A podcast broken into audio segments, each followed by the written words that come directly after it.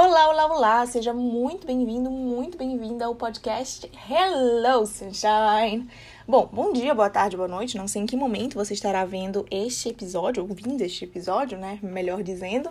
Mas hoje eu vim falar do italiano. Se você escutou meu podcast sobre o espanhol, e eu sugiro muito que você escute, porque é um podcast que ficou muito bom e é um idioma que eu amo muito, é meu idioma favorito. Eu falei que eu comecei a aprender italiano também por causa de Violeta, né? A novela argentina que me fez querer aprender espanhol. E na verdade, eu queria poder cantar em outros idiomas. Eu tenho uma coisa que eu não sei se é coisa de poliglota ou se é, é surto meu mesmo. Eu odeio não entender o que os outros falam. Odeio. Seja em português, então, eu sou acadêmica de direito, quando tô usando termos muito específicos que eu não conheço, eu fico com raiva. Não com raiva da pessoa, com raiva da situação, de não estar entendendo. É, e era assim quando alguém cantava em italiano em violeta, eu não podia entender. E eu ia ouvindo músicas, conhecia alguns cantores italianos e não conseguia entender, isso me estressava muito. Eu com 12 anos, gente. Aí eu conversei com meu pai, é, na época eu ainda fazia curso de espanhol, mas meu pai ele foi atrás de um curso de italiano para mim. E eu fazia o curso de italiano durante as férias. Então, tipo, durante o semestre normal, eu tava fazendo curso de espanhol e nas férias eu fazia curso de italiano. Em um momento formei no curso de, de espanhol. Na metade de 2016 eu formei no curso de espanhol. E depois eu fiz. É, fui pro regular do curso de italiano. E dessa maneira é, eu terminei o curso de italiano no fim de 2017. Tudo lindo, tudo maravilhoso. Fiz um curso muito bom com professores nativos. Só que a gramática da língua italiana é uma língua latina, né? Então é difícil.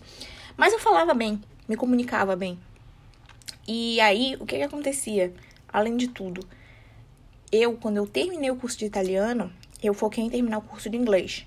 Ele levou tipo dois meses, terminei meu curso de inglês. E depois eu me isolei dos, dos idiomas. Então, como eu tinha um nível bem alto de inglês, bem alto de espanhol, e como eu gostava mais, tinha estudado por mais tempo, o meu inglês e meu espanhol não foram tão prejudicados. Mas meu italiano foi muito prejudicado desse período que eu passei sem praticar. Então, eu perdi a prática do italiano. Eu ainda sei articular, eu ainda sei as regras, mas eu travava muito, entende? E aconteceu que, fim de 2019, eu não sei se vocês conhecem o Gabigol. O Gabigol, camisa 9 do Flamengo. E no fim de 2019, dia 23 de novembro, ele fez o gol da Libertadores, fez dois gols da Libertadores, né? O Flamengo tava perdendo até os 43 do segundo tempo, o Flamengo tava perdendo de 1 a 0 vai lá aos 43, e depois aos 46 vai o Gabigol, faz dois gols, o Flamengo ganha a Libertadores depois de 38 anos, e eu sou flamenguista fanática. Só que qual é o porém de toda essa história? Bom, o cara fez dois gols em três minutos e trouxe um título que você não ganhava há 38 anos. Será que é ídolo? é, muito. Mas nessa história toda, o Gabigol não era jogador do Flamengo. Ele estava emprestado da Internazionale de Milano. Só que qual foi o grande problema de tudo isso? Cara, renovação de jogador é uma novela. Ainda mais de jogador que você quer muito que fique. Você fica o tempo todo. O Flamengo estava esse título foi assim um marco da reestruturação, né? Porque o Flamengo passou muito tempo se reestruturando. Os títulos que tinha ganhado tinha sido assim, por força da camisa mesmo. Mas o Flamengo tinha passou muito tempo numa situação financeira muito difícil. E a gente pensava, cara, será que a gente vai ter dinheiro pro Gabigol? Não, a gente ganhou, tem, mas será que a Inter vai liberar? O que será que vai acontecer? Falaram muito, né? Tipo, ah, fica Gabigol. Só que a gente não sabia se ele ia ficar ou não, se ele ia voltar pra Europa, porque dizem que o Gabigol ele é fracassado na Europa.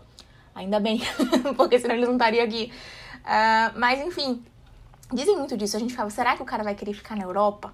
Será que ele vai querer voltar pra Europa, né? Que ele jogou. Já tinha jogado uma temporada no Santos. Tipo, ele. É, o Gabigol foi revelado no Santos, depois foi pra Europa, foi pra Internacional, depois foi pro Benfica, depois foi pro Santos, depois foi pro Flamengo. E ele tava jogando no Flamengo e a gente ficava tipo, putz, será que ele vai ficar? Será que ele vai ficar? Aí eu juntei a e falei, cara, é da Itália eu falo mal, mas eu falo italiano. Fui, fiquei, gente, eu ficava madrugadas, entendeu? Eu tinha uma amiga minha, a Milena, que ela era dona de um fã-clube pro Gabigol. E aí a gente revezava, tipo, de tipo de 8 até a 8 mais ou menos ela cobria. Aí de 8 à meia-noite a gente tava junto cobrindo. E de meia-noite até 8 da manhã, sim, eu ficava acordada até 8 da manhã monitorando notícia do Gabigol em italiano. Porque eu esperava o, o mercado italiano abrir, né? Que são 4 horas de diferença pra Itália. Então eu ficava lá e traduzindo notícia, traduzindo notícia. Moral da história, uma história divertida e engraçada com o meu italiano. Eu fui a primeira pessoa a anunciar a renovação do Gabigol aqui no Brasil. Porque eu vi todos os sinais no mercado italiano, vi que a Inter já estava contando com dinheiro para comprar outro jogador.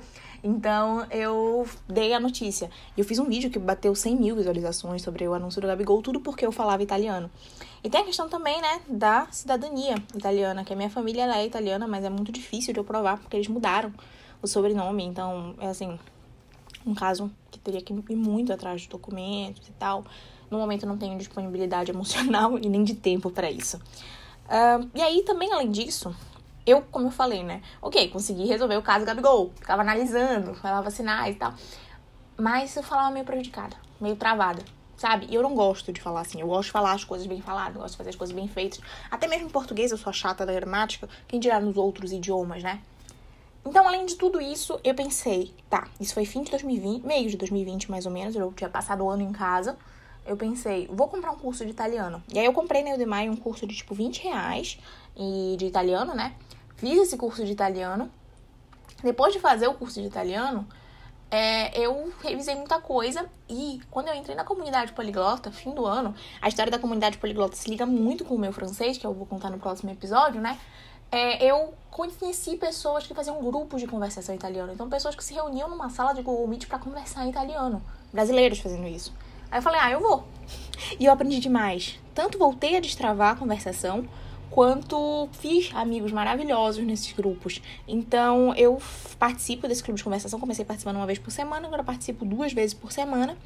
E além de tudo isso, além de tudo, tudo isso, eu tô fazendo um curso online também de videoaulas, sabe? Assistindo sempre, estudo italiano, estudar formalmente uma hora, é, duas vezes por semana. Então, eu tenho contato com o idioma porque é um idioma muito bonito. Às vezes eu acho que eu descuidei do italiano. E eu brinco que eu tô agora tentando ressuscitar o meu italiano, recuperar meu italiano. Eu descuidei um pouco, me arrependo um pouco, mas meu foco da vida era outro. E agora, é, a minha rotina atual de idiomas envolve conciliar a recuperação do italiano, manter o francês, e claro, sempre é, aprofundar, né? E aprender o alemão. É isso, gente. Fiz um episódio já meio longuinho, né? Sete minutos já é muito. Porque vocês sabem que eu gosto de episódio estilo episódio para lavar louça, né? Me escuta enquanto lava louça, tudo certo. Então, é isso. No episódio que vem eu vou falar sobre o francês. Meu primeiro episódio, na verdade, meu primeiro idioma como universitária. Todas as histórias que eu contei era como aluna do ensino médio. Então, vamos lá. Vejo vocês no próximo.